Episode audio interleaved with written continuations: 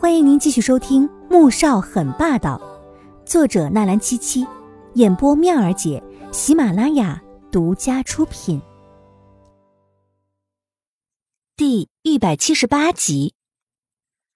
现在是九月初，离毒发还有十多日。吃饭了，要话也等吃完饭再继续。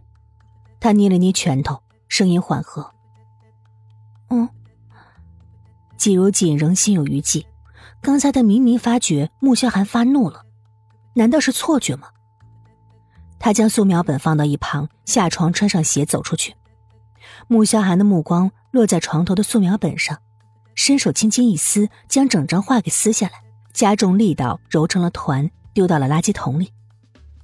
楼下，穆恩恩看到季如锦下来，他立刻起身：“嫂子，你好些了没有啊？”季如锦自从那天去晚宴就没有见到过穆恩恩，又算了算时间，已经是开学的日子了。明天他还得去一趟学校报道。没事了，哎，你怎么没有去学校啊？他记得穆恩恩考上的是国都大学，C 国的第一学府，这个时候他应该在学校才对啊。晚上的飞机呢？那边我前几天已经去过了。天二哥说你重病入院了，我又跑回来了。我要去看你，大哥不许我打扰你，还把我给赶出来了，一副宝贝的要紧的模样。穆恩恩不爽的抱怨，面上却是笑嘻嘻的。季如锦听到穆恩恩那句“宝贝的紧”，不免心里一阵苦笑，面上却是云淡风轻的戏谑。嗯，我可是要被感动死了。不过你那位补习老师，要是知道你专程回来看我的，估计要哭了吧。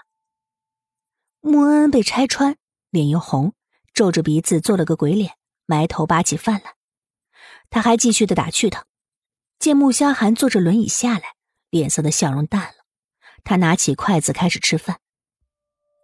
餐厅里顿时异常的安静。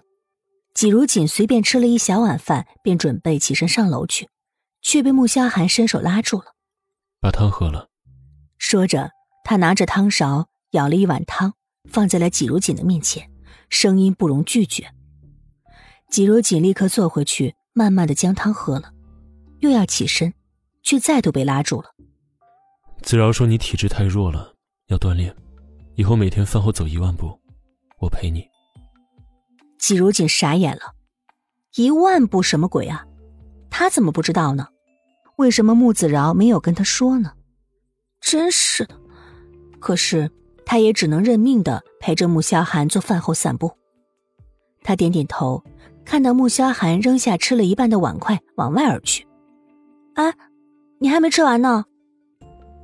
穆萧寒停下来，转过头看着他，缓缓一笑：“没事，等你走累了就回来，再陪我吃一点。”季如锦被弄得莫名其妙的。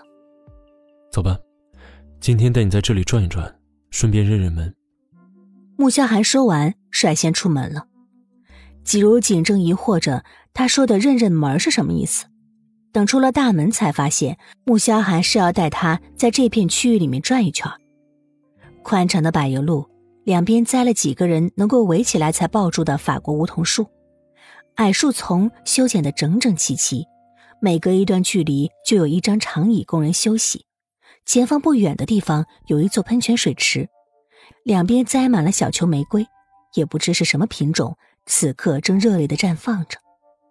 走了好一会儿，季如锦这才发现里面实在是大的惊人，隔了好远才看到前面的两栋和穆家一样的别墅。前面是二房，再往前走是大房和穆家的一些其他偏支。这里以前就全是穆家的地方，后来分家的分家，分支的分支，就变成了现在这样。穆萧寒看着四周，望不到头，缓缓的介绍。季如锦没有做评价，静静的听着。对于他来说，穆家和他是两码事儿。若非是那一纸婚约，他兴许这辈子都不会有穆家有任何的交集。而如今他与穆萧寒的关系这样的僵硬，将来等到婚约到期了，他也不会再回到这儿。见他没有吭声，穆萧寒知道他还在生气。又继续往前走，最后在一栋别墅门前停下来。季如锦透过别墅的铁门，看到花园里一位穿着粗布麻衫的老人正在拿着铁锹翻土。而之所以会引到他的注意，是那位老人的脸上疤痕密布，十分可怖。他心里很不舒服，将目光转向了别的地方。进去看看。穆萧寒坐着轮椅到了门口，大门很快便自动打开。季如锦想离开，但想到自己的身份，还是跟上去。刚才翻土的老人看到有人进来，他立刻拿起工具就要离开，穆萧寒却叫住了他：“三伯，大伯他们在不在？”三伯停下来，摇了摇头，指了指北边，便立刻转头要走。季如锦愣住了，难道他看起来很吓人吗？大伯他们还在国都，三伯是怕吓到你。平时只要有人来，他就会躲起来。穆萧寒看着他那傻傻愣愣的模样，眼底泛起了一抹温柔之色，耐心的解释：“本集播讲完毕，记得订阅哦，么么哒。”